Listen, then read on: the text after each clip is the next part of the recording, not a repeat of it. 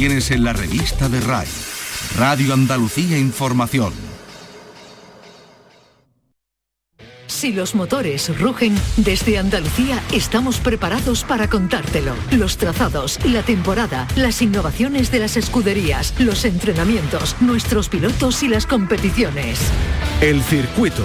Los viernes a la una y media de la tarde con Fernando García en RAI. RAI, Radio Andalucía Información. Buenas tardes Andalucía.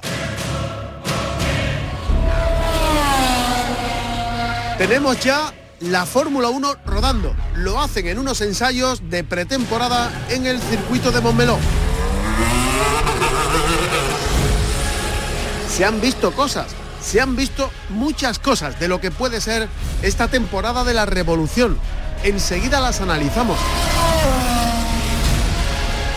Son los primeros ensayos, que no los entrenamientos, porque habrá entrenamientos oficiales antes de que arranque el Mundial en las próximas semanas. Lo que sí comienza este fin de semana, no, el que viene, es el Campeonato del Mundo de Motociclismo. Se han visto ya entrenamientos privados y oficiales en las tres categorías y lo vamos a analizar enseguida con un piloto que sabe mucho de esto. Con un andaluz, uno de los más laureados de la historia del motociclismo en Andalucía. Ha sido varias veces campeón de Europa de dos y medio. Hablamos del granadino Álvaro Molina, que sabe muy bien de lo que va esto. El Mundial arrancará el primer fin de semana de marzo en el circuito de Qatar, donde por cierto está de director de este trazado un andaluz.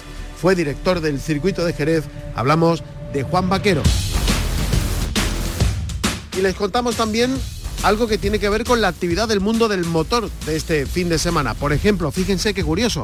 Tenemos el Campeonato Andaluz de Montaña Virtual, la subida a Estepona, subida internacional el domingo 27 a partir de las 10 de la mañana. Domingo 27 a partir de las 10 de la mañana el Campeonato Andaluz de Montaña Virtual. Y tenemos también dentro del mundo de las dos ruedas alguna cita interesante. Por ejemplo, Campeonato de Andalucía de Trial en el circuito de Jerez Ángel Nieto este fin de semana, el domingo desde las 9 de la mañana con entrada gratuita. Y tenemos también Copa de España de Enduro en Cantoria, en Almería, mañana sábado desde las 10 de la mañana y el domingo desde las 9. Y en el mundo también se disputa este fin de semana el rally de Suecia del Campeonato del Mundo de Rally. El circuito con Fernando García. Arrancamos. En la realización están Álvaro Gutiérrez y Marcelino Fernández. Esta es nuestra dirección de correo electrónico. Elcircuito arroba rtva.es.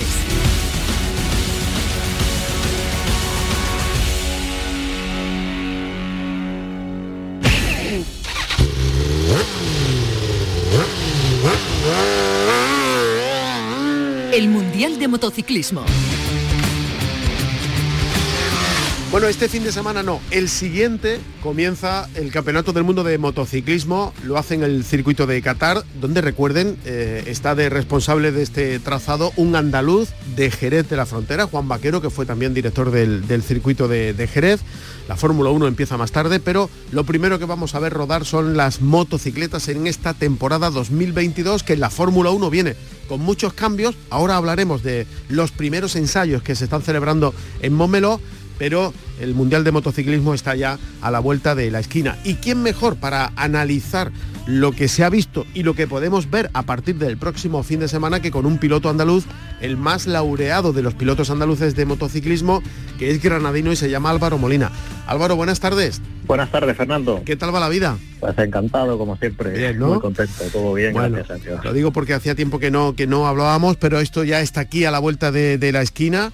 Eh, ¿Qué sensaciones tienes de esta temporada 2022? Pues las sensaciones son de, no poder esperar a que empiece, porque pinta todo bastante emocionante. Además, en las tres categorías hay cambios y hay noticias interesantes, y yo creo que este es un año, pues, creo que va a ser un año sobre todo en la categoría de, MotoGP, donde por fin parece que veremos a Mark eh, pues de vuelta, ¿no? Sin, sin grandes lesiones o sin grandes problemas de producto de sus lesiones anteriores Así que va a ser bastante interesante ver si por un lado Mark es capaz de volver a su anterior nivel y por otro, ver al nivel al que llegan los, los novatos, ¿no? Los, que son aspirantes al título o los que ya lo han ganado, como Joan Mir y el año pasado el otro piloto. O sea que al final yo creo que es una eh, temporada bastante interesante. Fíjate que Cuartararo, el campeón del mundo en título, pues está también con problemas de si renuevo o no renuevo, en fin, la cosa está bastante movida. Muy movida. Eh, he visto cierto debate, ahora ya no tanto, pero en días anteriores sobre,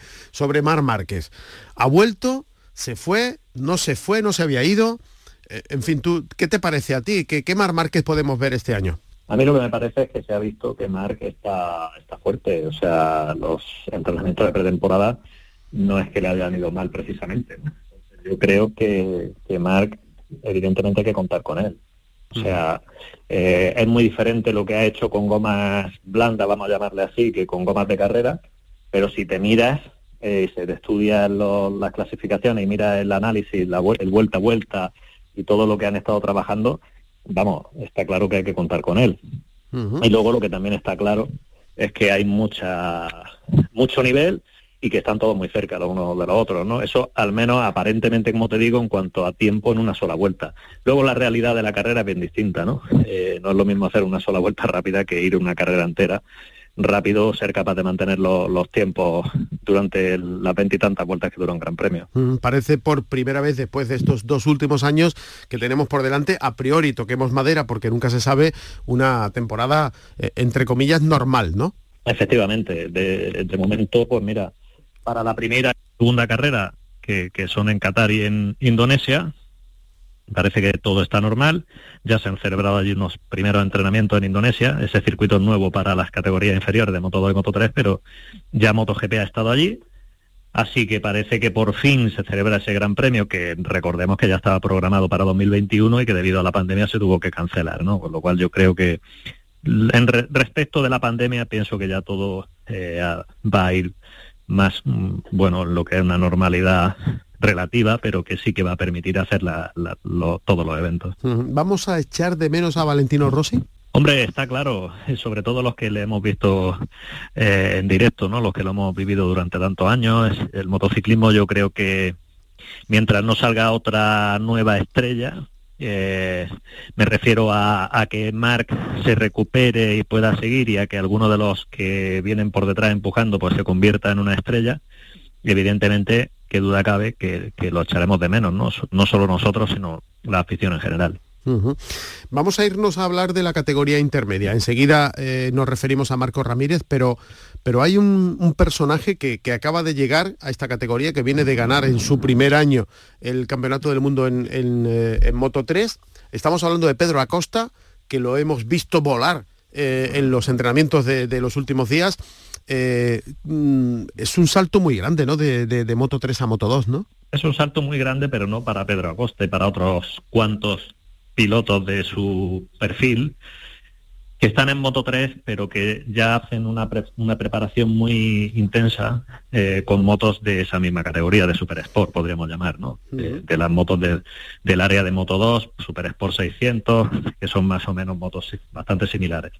Entonces, él ya le hemos visto en muchísimos vídeos desde hace no un año, sino años entrenando con este tipo de motos. Entonces, su adaptación a la categoría no me extraña en absoluto igual que no me extrañó en su momento la de Aaron Canet, etcétera, ¿no? Son unos cuantos pilotos que en su método de entrenamiento, en su rutina diaria de entrenamiento, pues tienen también entrenamientos con motos mucho más grandes que las que utilizan en Moto 3. ¿Y se ha dado el caso de debutar en Moto 3, ser campeón del mundo, pasar a Moto 2 y, ser campeón del mundo? Eh, eso sería un hito, ¿no? Bueno, esto ya se ha hecho, ¿no? O sea, no sería nada nuevo. Eh, sí lo sería en la categoría de Moto 2 quizá, pero eh, a lo largo de la historia lo hemos visto pasar de la categoría pequeña a la categoría intermedia y ganar el Mundial. Uno de ellos español, ¿no? Dani Pedrosa, lo hizo Manuel Poyali recientemente, un poco después, en fin, que yo pienso que esto no es nada nuevo. Eh, lo que pasa es que sí que es cierto, bueno, otro que lo hizo que tuvo para mí más mérito que de los que yo recuerdo, el que más mérito le doy es a Tetsuya Arada. ¿no? Este no subía de categoría, pero fue, debutó en el Mundial y lo ganó. Esto en Moto 2 en 250, que es la equivalente a Moto 2. En fin, los, las estadísticas al final y los récords están para, para romperlos. Y si alguien lo puede hacer, pues ese es Acosta que ha demostrado ser un fuera de serie. Bueno, y hablamos ahora del nuestro, de, de Marcos Ramírez. Eh, otra temporada más en la categoría intermedia. Eh, parece que, que, ahora sí, ¿no? Hay más expectativas que, que en eh, anteriores ediciones, ¿no? Hombre, por experiencia, pues evidentemente él está más fuerte y tiene más posibilidades. Yo le deseo lo mejor, espero que en esta nueva etapa con MV Augusta le vaya bien. Tuve el placer de estar colaborando con ellos en los entrenamientos de noviembre y, hombre, qué duda cabe que Marcos pues tiene la capacidad para poder hacer grandes cosas. Entonces vamos a ver si le puede, si este año la evolución que hayan hecho con la, con la moto les, les acompaña, porque ahí la verdad es que la pandemia pienso que a MV le, le perjudicó más que a otros fabricantes, porque ellos estaban empezando y claro, se cortó la evolución, ¿no? Entonces, no es lo mismo que Calex, que es el fabricante que domina la categoría, pues que tiene veintitantas motos en la parrilla y que llevaba muchos años ya ganando y estando delante. Entonces, esto no es lo mismo, ¿no? No, se presenta igual para todos, como es lógico, ¿sabes? Eh, la igualdad va a ser la, tónica en, en, esta categoría también. Vamos a ver eh, mucho, mucha, no sé, mucha pelea Perdona, ¿puedes repetirme? Es que se, ha entrecortado un poco la igualdad, ¿me dices? Digo, sí, sí, que eh, tradicionalmente ha sido una categoría de, mucha igualdad y de, y de muy poco tiempo muchos pilotos, mm, lo que le da mucha emoción también a, la carrera, lo vamos a ver también aquí, ¿no? Yo pienso que sí. Pienso que esto lo único que va a ir haciendo con el paso del tiempo, si no hay cambios de reglamento y no hay grandes novedades, pienso que va a ser así. Sobre todo Moto 3. A eso vamos, pues, a, eso vamos. Sí, sí, no, sí. Te digo que sobre todo Moto 3 porque Moto 2 últimamente también hemos visto lo mismo. Ahora qué pasa, que hay un equipo que está destacando por encima de los demás, que es el de Aki Ajo, el Red Bull KTM, que no son KTM, la gente se piensa que las Moto 2 de ese equipo que va vestido de naranja, pues son KTM porque lo ponen grande en el carenado, pero no, es una Calex, ¿vale? Y lo que sí que está muy claro es que ellos están un paso por delante, porque mira, haciendo alusión a lo que tú me has comentado antes sobre Pedro Acosta, tienes que ver otro dato muy interesante y es que en esta pretemporada ha quedado claro que su compañero de equipo, eh, Augusto Fernández, pues también está adelante. O sea, de hecho han quedado primero y segundo en ambos entrenos. Entonces, ya se repite un poco la historia que vimos el año pasado con Raúl Fernández y con Remy Garner. Entonces, esto no es por casualidad. Esto es como cuando antiguamente el equipo Repsol Honda, en el que estaba primero Mick Duhan y después eh, Valentino Rossi, pues todos los pilotos que llegaban allí, acuérdate de Ucagua y de tantos otros, eh, Sete Gibernau, todo el que llevaba aquel equipo, pues estaba delante, ¿no? Al final eh, estamos en una época, pues como pasa en la Fórmula 1, ¿no? Con otros fabricantes que dominan y, y, esto es una realidad. Entonces eso está rompiendo un poco esa tendencia que veíamos de tanta competitividad en Moto 2, porque hay dos o tres pilotos que se escapan del resto. Bueno, vamos a hablar de, Moto 3 también porque hay otro piloto andaluz. Vamos a tener este año dos andaluces de nuevo en la parrilla de un campeonato del, mundo. Estamos hablando de David Muñoz que se incorpora a Moto 3, aunque habrá que esperar eh, varios grandes premios porque todavía no, ha cumplido la, edad. Pero de nuevo se repite la historia que, que ya vimos con Iván Moreno y con Moncayo, por ejemplo, ¿no? Efectivamente, yo estoy muy contento de poder ver esto. Pienso que, ambos son grandes pilotos y pienso que mm, nos debemos de alegrar todo y que toda la afición andaluza y también, por qué no decirlo, pues el tejido empresarial y demás de Andalucía pues debería de, apoyar a estos pilotos porque no es fácil eh, colocar a, ningún piloto en el mundial y menos pues sin tener tantos medios como tienen en otras regiones, ¿no? Bueno, eh, ¿y, ¿y de lo tuyo qué? ¿Qué vas a hacer este año? Pues mira, este año voy a colaborar con, el equipo Stop and Go, Boben Schneider y Gabriel Rodrigo. Y la verdad es que pues me hace bastante ilusión, ¿no? Porque son uno que salta desde Moto 3, que es Gabriel Rodrigo, y otro que es Boben Schneider, que ya está, lleva varias temporadas en Moto 2, pero que es muy jovencito, tiene 22 años, es un piloto que ganó la MotoGP Red Bull Rookies Cup y que tiene bastante talento. Así que hay mucho trabajo por hacer porque como te decía antes, en la categoría de Moto 2 hay mucha disparidad en cuanto a recursos de, equipos y en cuanto a, técnica, vamos a llamarle así, y entonces pues esto hace que sea más apasionante todavía porque la base es la misma, mismo neumático, mismo motor, etcétera, pero marcar las diferencias pues cuesta todavía más. Pues nos alegramos muchísimo de, de oírte de nuevo Álvaro y te deseamos todo lo mejor en esta temporada también. Es un placer, muchas gracias Fernando, aquí estaremos. Igualmente, un abrazo fuerte. Otro para ti, hasta luego. El circuito con Fernando García en RAI.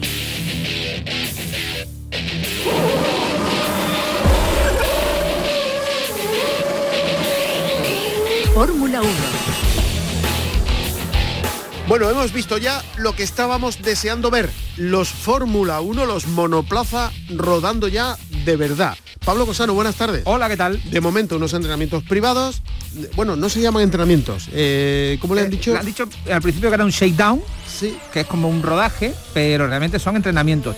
No tanto entrenamiento como puesta a punto de los coches. Recordemos que son todos coches nuevos, nueva reglamentación y lo que están probando eh, las distintas escuderías es que todos los sistemas vayan bien y que no tengan problemas. Y aquí además, normalmente al inicio de temporada es cuando se ve quién va a tener problemas de verdad durante la primera parte de la temporada y quién no. Vale. Y por lo que estás viendo, ¿con qué te quedas? Dame un titular. Un titular que hay menos problemas de lo que se esperaba. Están rodando mucho más los coches y no- de momento pues con eh, escasas paradas en boxes. Vale. Destácame un piloto. Eh, Lando Norris que sorprendió en la primera jornada con el mejor tiempo, aunque no tiene nada que ver los tiempos de ahora mismo, porque como decimos son todo puestas a punto de los vehículos. O sea que, como decimos habitualmente, no nos fijemos en el crono. No, ahora mismo no hay que fijarse en el crono, sino en cuánto tiempo pasan en los boxes. Eso es decir, eso quiere decir que tienen problemas. Vale, eh, la historia es que eh, estamos en la temporada de la revolución de la Fórmula 1. Correcto. Ha cambiado todo. Aparentemente, ¿qué es lo que más te llama la atención? Pues que mm, los coches son completamente diferentes unos de otros. Sí, pero, hay algún detalle que te provoque la atención, es decir, las ruedas me parecen muy grandes, eh, el- el- los alerones delanteros, el alerón delantero llama mucho la atención. mucho. Es lo pri- una yo creo tabla de te- planchar. Por eso te lo estoy diciendo. Creo que es lo primero que se ve, ¿no? Sí, es lo primero que se ve, pero además. feo, ¿no? No, depende. No, los hay no más estilizados y los hay más planos. Horroroso es el del Haas, no hay por dónde cogerlo. Muy bonito, por ejemplo, es el de Alpine y el de Mercedes. También el de Red Bull es más estilizado. Pero llama mucho la atención eh, los distintos tipos de trabajo aerodinámico que están haciendo los eh, ingenieros en el cuerpo, en los eh, pontones, en los laterales del coche, que hay soluciones radicalmente opuestas. Red Bull. Red Bull es quien más ha sorprendido porque Adrian Newey, recordemos que es un auténtico genio de la aerodinámica, es quien se ha llevado mundiales solamente con el rendimiento aerodinámico de los coches, eh, ha planteado un- unos pontones eh, laterales que tienen un hueco por debajo, tienen una entrada mínima avanzada además con una especie de cuchara por delante y luego la parte baja de los pontones están huecos completamente y eso parece ser que le va a hacer que tengan más agarre en el suelo. Soluciones parecidas hemos visto en el Alfa Romeo y en el Alfa Tauri, que tienen también ese hueco por debajo. Eh, completamente opuesto eh, a eso, el Aston Martin, pontón amplio, totalmente recto y plano, con unas entradas de aire monstruosas. Parece que necesita más refrigeración. Otro hecho completamente distinto en los pontones es Ferrari, que tiene dos superficies ahuecadas hacia abajo en los laterales. Parece ser que van a intentar redirigir el flujo aerodinámico por ahí para que llegue después al el difusor con más fuerza. Alpine y Mercedes tienen algo parecido, es una solución intermedia al Ferrari con el eh, Red Bull.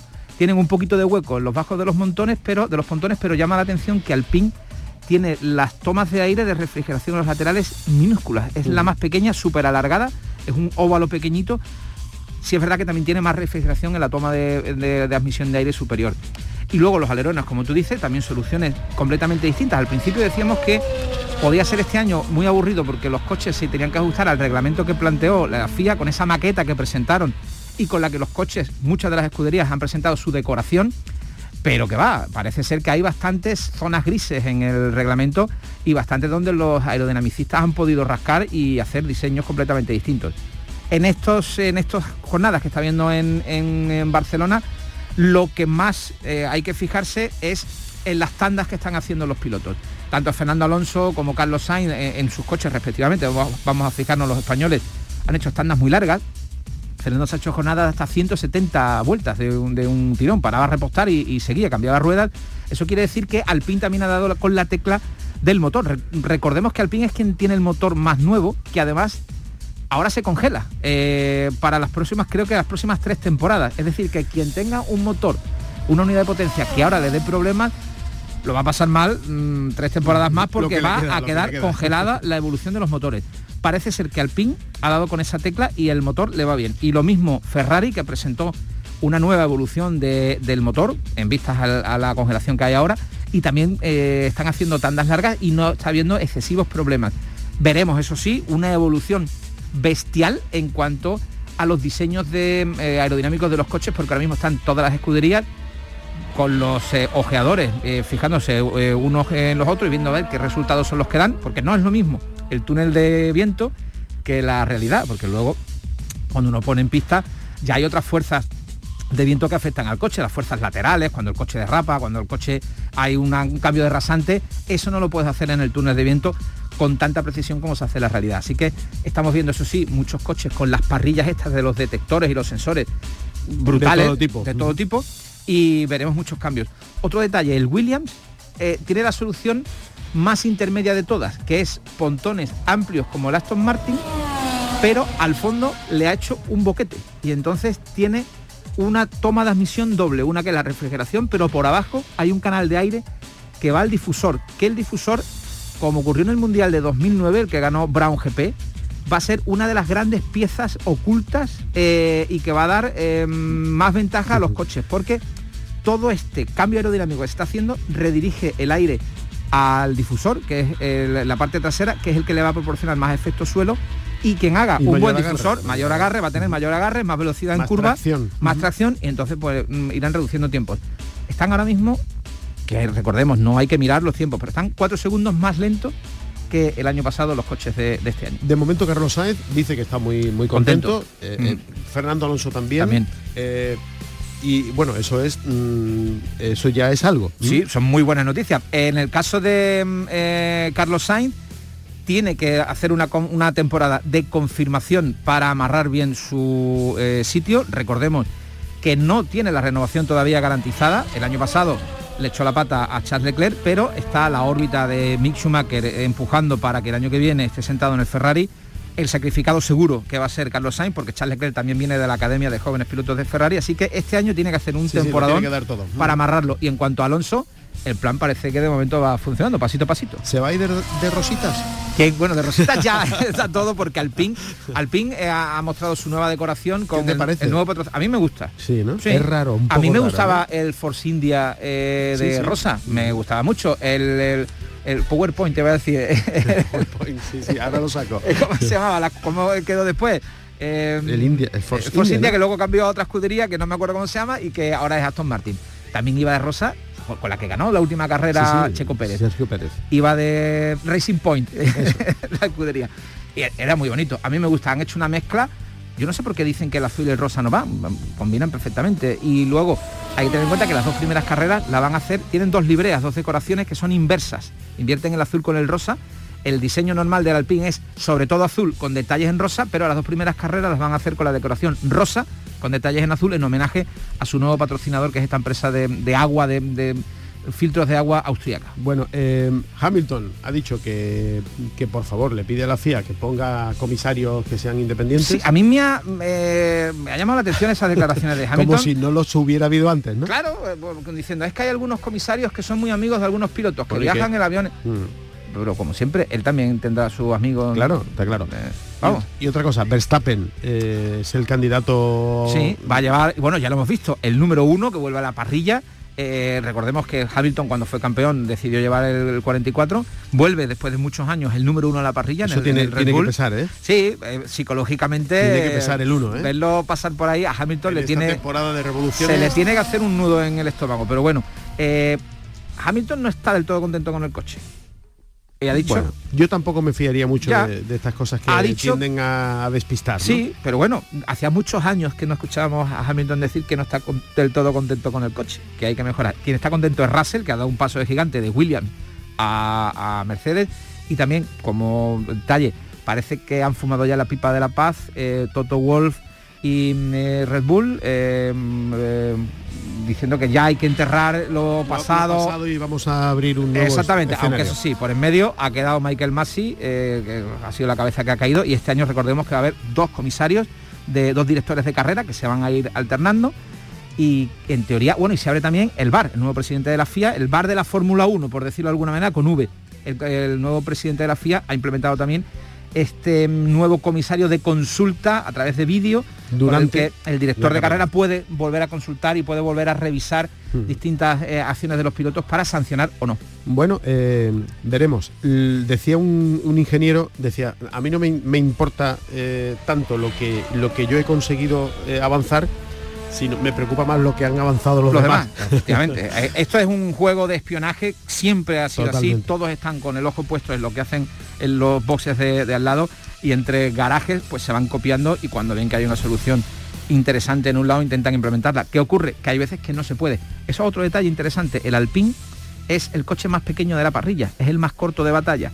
¿Eso qué quiere decir? Primero que es más manejable que los demás y segundo que cuando tú tienes que evolucionar el coche, la evolución tiende a hacer crecer el coche. Es decir, que el Alpine sí tiene capacidad para evolucionarse un poquito. El resto, por ejemplo, el más grande es el Mercedes el Mercedes no tendría esa capacidad, está al límite ya. No sé si por ahí también pueden ir los tiros de bien. el plan. Pues muchas gracias, Pablo. Un abrazo. Y deseando ya que empiecen a rodar pues de verdad. Son muchos domingos sin Fórmula 1 ya. Hasta luego. Adiós.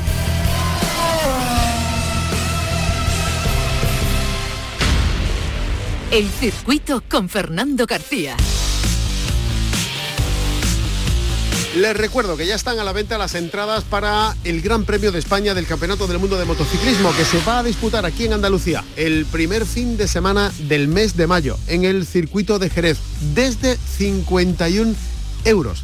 La entrada de Pelús está ya disponible, toda la información la tienen en la página web del circuito de Jerez y atención porque hay interesantes descuentos. A medida que se vaya acercando la fecha, los descuentos serán menores. Por ejemplo, les decía 51 euros la Pelús, pero atención porque la tribuna R9, que tiene su precio a 108 euros, tiene una oferta hasta el 31 de marzo de 95 euros.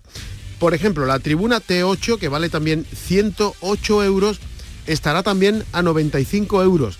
Y por ponerle otro ejemplo, la tribuna M6 igualmente, la tribuna 34, atención a esta, la tribuna 34 hasta el 31 de marzo estará a 128 euros cuando su precio es de 142.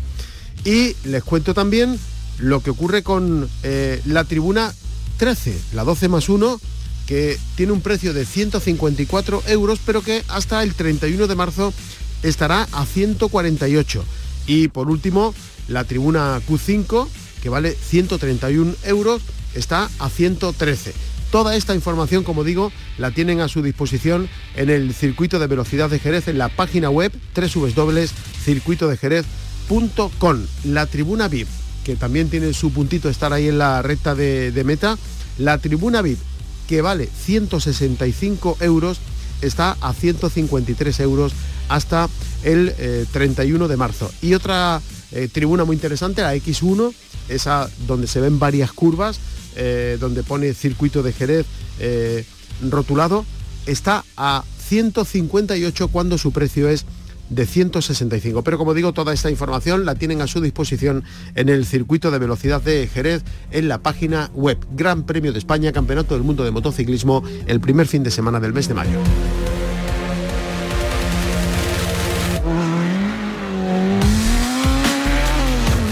Y apúntense antes de despedir el calendario de actividades que tenemos este fin de semana. Por ejemplo, Campeonato del Mundo de Rallys, el Rally de Suecia. Se disputa durante este fin de semana, como les digo, tenemos Copa de España de Enduro en el circuito de Cantoria, en Almería. Mañana sábado, desde las 10 de la mañana, el domingo a partir de las 9. Tenemos campeonato andaluz de trial en el circuito de Jerez Ángel Nieto el domingo desde las 9 de la mañana con entrada gratuita. Y apúntense esto, que es bastante curioso. Tenemos el campeonato virtual de Andalucía de montaña. Campeonato andaluz de montaña virtual mm, de este año 2022 se disputa la subida internacional de Estepona en Málaga el domingo 27 a partir de las 10 de la mañana. Campeonato andaluz de montaña virtual.